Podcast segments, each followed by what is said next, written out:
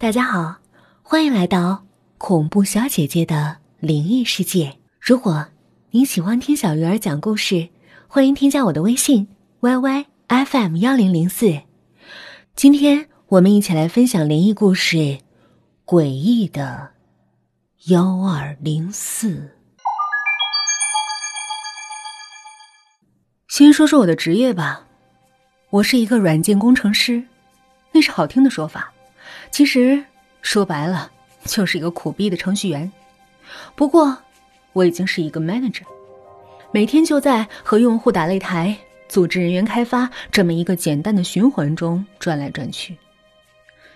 在物价飞涨的压力之下，在房价日高的逼迫之下，再加上哥们儿的再三劝诱，我终于下定决心跟两个哥们儿合股注册了自己的公司。我投入了六万资金，加上自己的技术。持有百分之十六的股份，老大百分之五十一，老二百分之三十三，所以老大是公司的实际掌权者。春节刚过，我们就筹备开张，老大已经选中了紫金山路的一座商务楼，具体名字我不便多说，以免引起一些不必要的问题。商务楼是圆柱形的，中间是楼梯间和电梯井，商务间环形分布成一个圈儿。在当时，这种造型是颇为时尚的，而且这座写字楼在当地也是比较有名气的，当然，租金也很高。我们的资金并不充裕，事实上应该说相当匮乏。可是那时候我们年轻啊，好大喜功，事事求面子，所以就选择了这儿。老大约了我和老三一起去看房间，老大还带了他女朋友。我们的房间号是幺二零五。我们一行四人来到房间门前，在老大开房间门的时候，我习惯性的看了看两边的房间。右边是一家美甲店，亮着橘黄色的灯，非常温馨。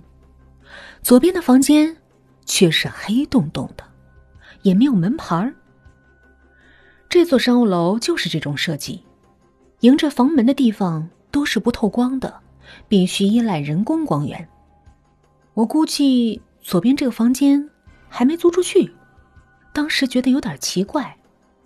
这座商务楼地段非常好，熟悉这儿的朋友都应该知道，紫山路可是这儿最繁华的路段之一。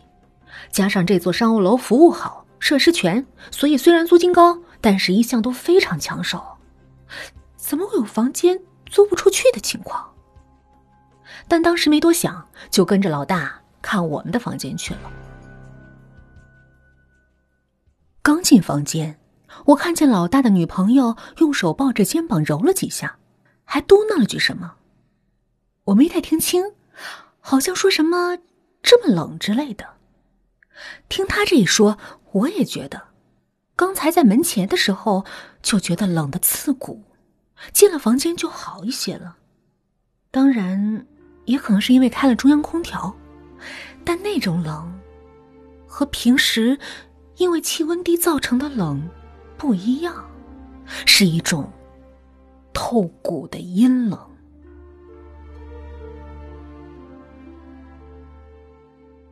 我们看了看房间，条件还算不错。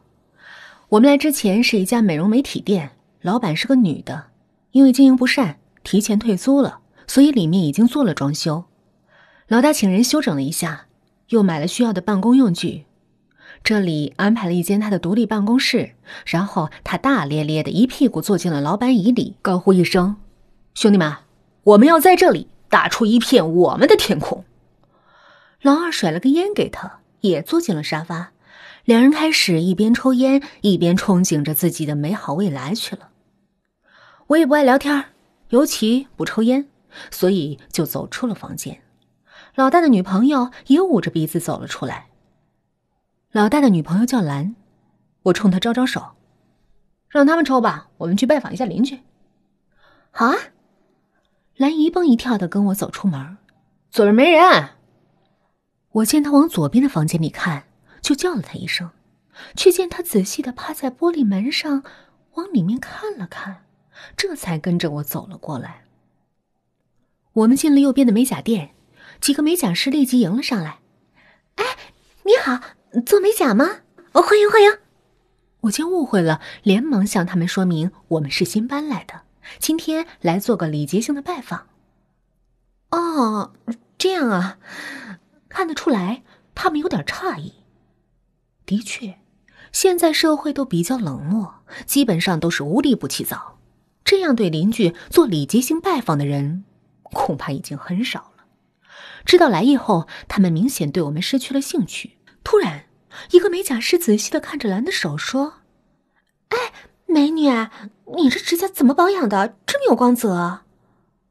兰一愣，随即抬起了手：“嗯，没保养啊。”那个美甲师立刻不失时机的拉住兰的手：“怎么没保养？怎么可能？你看，你是不是比天天做保养的人还要好？”兰立刻嘻嘻哈哈的跟他们聊到了一起。我一看，完了。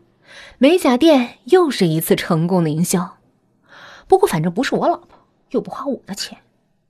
我正要打招呼先走，里面的门帘一挑，走出了一个穿制服的少女。有人告诉他：“店长，这是新搬的邻居来拜访我们的。”原来，出来的是店长。他看了我一眼，冲我优雅的鞠了个四十五度的躬：“新邻居，那以后……”请多关照。我略有些慌，连忙点了一下头。嗯，也请您多关照。您是做哪方面业务的？他淡淡的笑着问。嗯，我我们做 IT 的，建设网站、开发软件之类的。啊，都是高科技的产品。您是几号房？我想了一下。幺二零五，就隔壁。哪知道我刚说完，店长的脸色就变了。幺二零五，那你们隔壁不就是幺二零四吗？他话一出口，连那几个刚才还在叽叽喳喳向兰推荐护甲套餐的美甲师都不说话了，像看怪物一样的盯着我。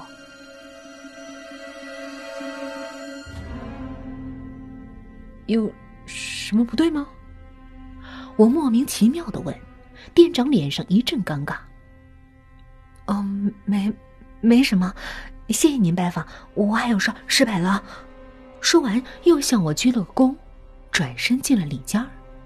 气氛完全变了，那几个美甲师也不向兰推荐护甲了，都一个个转身进了里间，只剩下一个小姑娘站在那里，冲着我们尴尬的笑。我和兰相互看了一眼。一起走出了美甲店。他们好像对幺二零四有什么看法。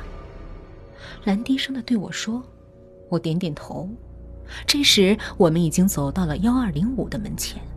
我转身要进门，兰却一下子跑到了幺二零四门前，趴在玻璃上往里看。正在这时，我电话响了。我一看，是我朋友打来的。这大小姐可不能不接，要不晚上有好受的。电话刚接起来。我刚说了两句，突然听见兰一声尖叫，我连忙跑过去，只见兰背靠着墙，脸色苍白，瞪大了眼睛盯着幺二零四的玻璃门，看他的样子，明显是受到了惊吓。我匆忙挂了电话，又冲里面喊了一声，老大和老二才跑出来，我们一起把兰扶回了屋。兰这才平静下来，看着我们说。那那屋子里有人，有人？什么人啊？老大还没反应过来，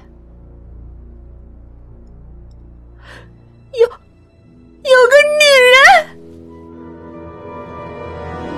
兰哆哆嗦嗦的说：“我看了老大一眼，这不奇怪啊。”这有人租房子很正常啊！